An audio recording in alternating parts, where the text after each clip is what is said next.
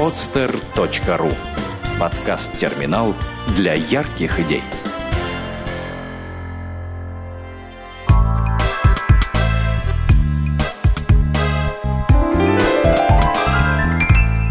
Кухни мира. Когда еда и путешествия неразлучно идут рядом –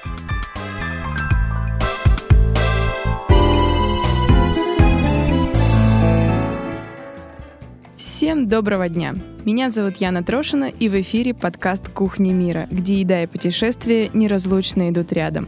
Первые два выпуска подкаста были о еде из Европы, итальянская Сицилия и французский Прованс. Но сегодня я решила пойти по намеченному маршруту и совершить кулинарную кругосветку.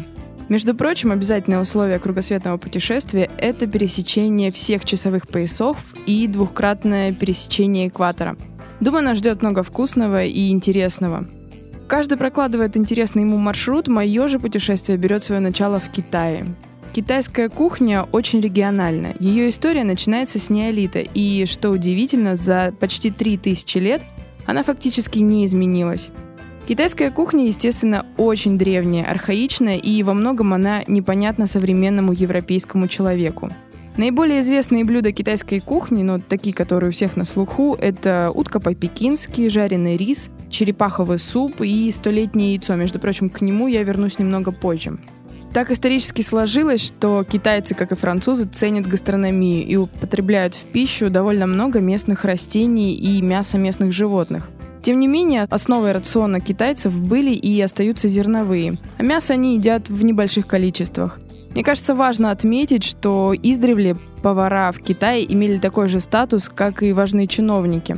В древности кулинария строго регулировалась законами. Например, император мог есть как говядину, так и свинину и баранину, а вот министры исключительно баранину. Как я уже говорила, основа рациона китайцев – это зерновые. Рис можно без зазрения совести э, назвать главным из продуктов питания китайцев – Чаще всего белые они употребляют в пищу вареным или жареным. Из риса готовят лапшу и блюда на пару.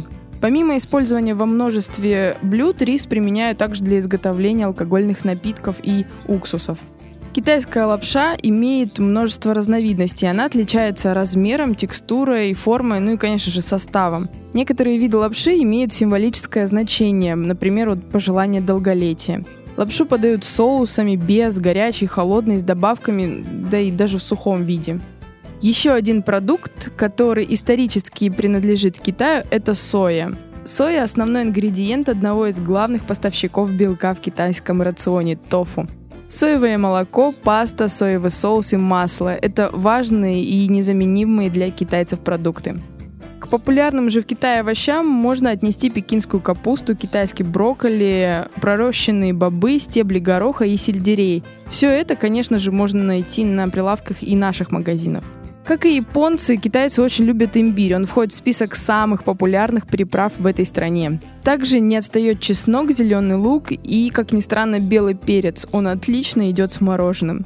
Отдельного внимания заслуживает чай, точнее целая чайная культура. Китай был первой страной, где стали пить и культивировать чай, причем этот напиток был доступен людям всех классов. Китайский чай часто делят по растению ингредиенту, региону и методу производства. Наиболее известны зеленый чай, белый, черный и прессованный. Китай крупнейший экспортер зеленого чая. Но что нам чай? О нем можно говорить очень много и все равно рассказать лишь самую малость. Хочу вернуться к яйцам. Да-да, тем самым столетним. Европейцы часто называют их тухлыми, а китайцы, наоборот, императорскими. Откуда же такая разница восприятия? Но вот вероятнее всего, что миллиарды китайцев ну не могут ошибаться. Для приготовления этого китайского деликатеса берутся такие свежие яйца, как правило, утиные. Обмазываются смесью золы, рисовой соломы, извести и сока лайма или чайных листьев. Состав этой смеси может немного различаться. Главная ее задача – герметично запечатать поры яйца, чтобы оно не высохло во время приготовления.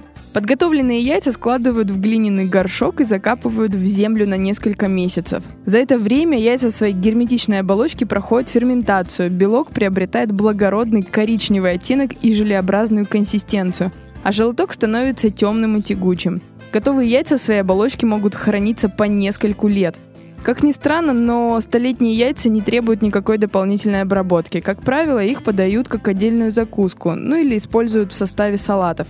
Между прочим, купить сей деликатес можно даже у нас, только в специальных магазинах, в которых продаются китайские или индийские продукты. Если у вас не хватает смелости попробовать столетние яйца, и я вас в этом не виню, в домашних условиях можно приготовить облегченный, но не менее интересный вариант этого китайского блюда – чайные мраморные яйца. Для этого сваренное вкрутую яйцо, куриное, утиное, перепелиное, вот как вам нравится, нужно прокатить по столу, чтобы скорлупа на нем покрылась паутинкой трещин. Далее такое яйцо нужно опустить в крепкую чайную заварку, добавить классическую китайскую смесь пяти специй из бадьяна, сычуанского перца, семян фенхеля, гвоздики и кассии. Все это нужно варить на медленном огне. Продолжительность варки зависит от вашего терпения. Мраморность проявится на яйцах уже через несколько минут. Но классические китайские рецепты рекомендуют варить такие яйца не менее трех часов. И потом еще 8 часов настаивать их в отваре. На этом все. В следующем выпуске нас ждет Индия с ее карри и калейдоскопом вкусов. Приятного вам аппетита и до встречи. Сделано на podster.ru Скачать другие выпуски подкаста вы можете на podster.ru